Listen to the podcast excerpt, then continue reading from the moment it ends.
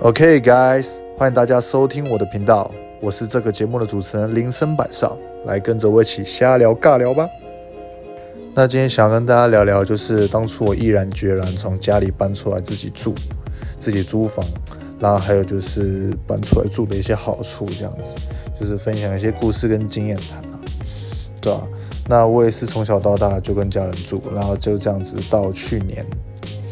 就这样子跟家人一起住到去年。那为什么当初会想搬出来住？就是因为没有自己的空间跟自由，因为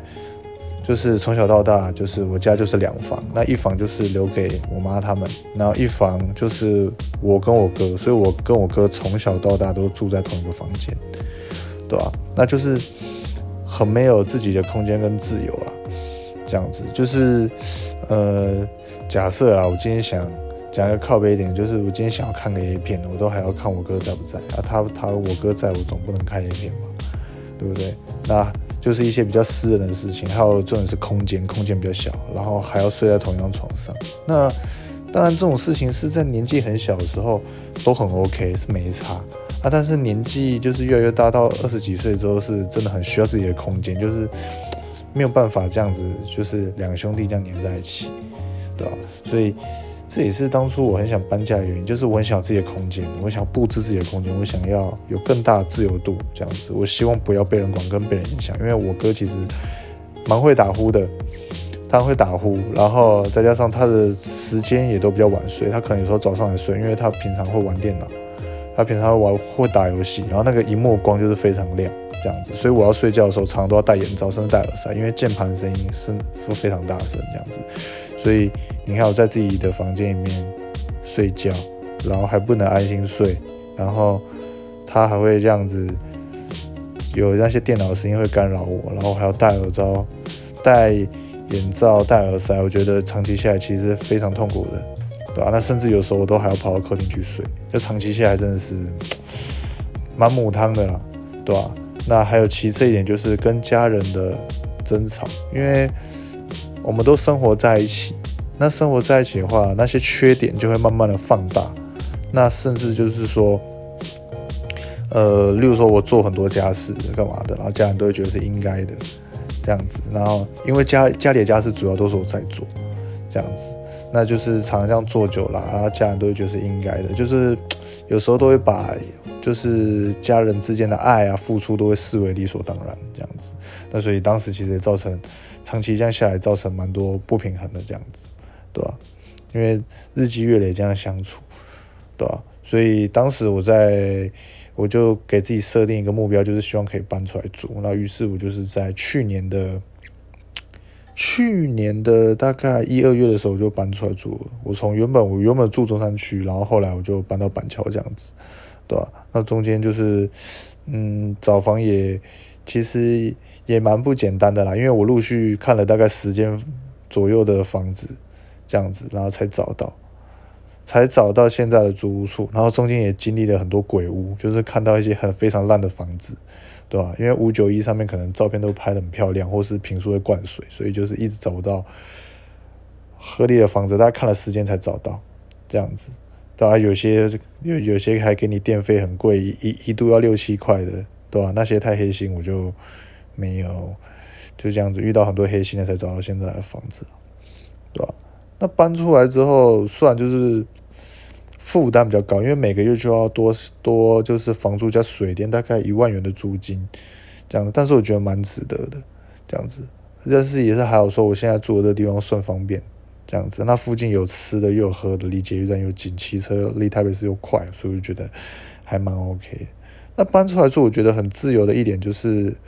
很不错一点，就是说第一就是很自由啦，就是你在家里要干嘛就干嘛。对吧、不会有人管你，不会有人管你几点要睡觉，不会管你什么几点要回来，对吧、然后也不会也不会有人一直要你做做做家事干嘛的，你全部都是为自己负责。这样子，我觉得这一点自由度就蛮高的。然后第二点就是我跟我家人的关系的确是变得比较好。那因为可能是距离产生了一些美感的关系，距离带出一点美感，就是因为他们就是因为不在他们身边了，他们可能会怀念说，会开始想念说我在他们时身边的时光这样子，对吧？而且就是也不会常常这样子每每天这样见到面，然后会因为常见到面会会放大就是家人之间的缺点啊，对吧？会会时常生活上有些摩擦，对吧？那所以说我搬出来住之后，我家人跟我关系的确比较好，他们也会期待说我家人回去吃饭，对吧？那回去的时候他们就是。就是可能有一些距离吧，就就是会让人比较会珍惜彼此每一次相见机会。其实就会像是朋友啊，跟情侣相见是一样的。假就是假如情侣要每天见面，可能争吵几率也会变高。但是久久见一次，就是对吧？久久见一次，就是通常感情也会更好，对吧？那个温度就是热度也会比较高了。这是我这是我的感觉了，对啊，对。那第三就是你可以布置一个自己的小窝，你可以刻字化你自己的房间啊，想怎么摆就怎么摆，然后可以去买一些摆饰之类的，就是来弄这样子，会会很有就是自己的一个成就感了。这样，对吧？那如果说缺点呢？我觉得缺点就是可能就是每月负担加重，每月的确就是多了一万元的费用这样子，对吧？就是如果说是新北市的话，可能一万左右啊。如果说是你要在台北市租房，可能又要到一万五、一万六，甚至更高，对吧？因为毕竟每个地方的租房的价位都不同，这样子，对吧？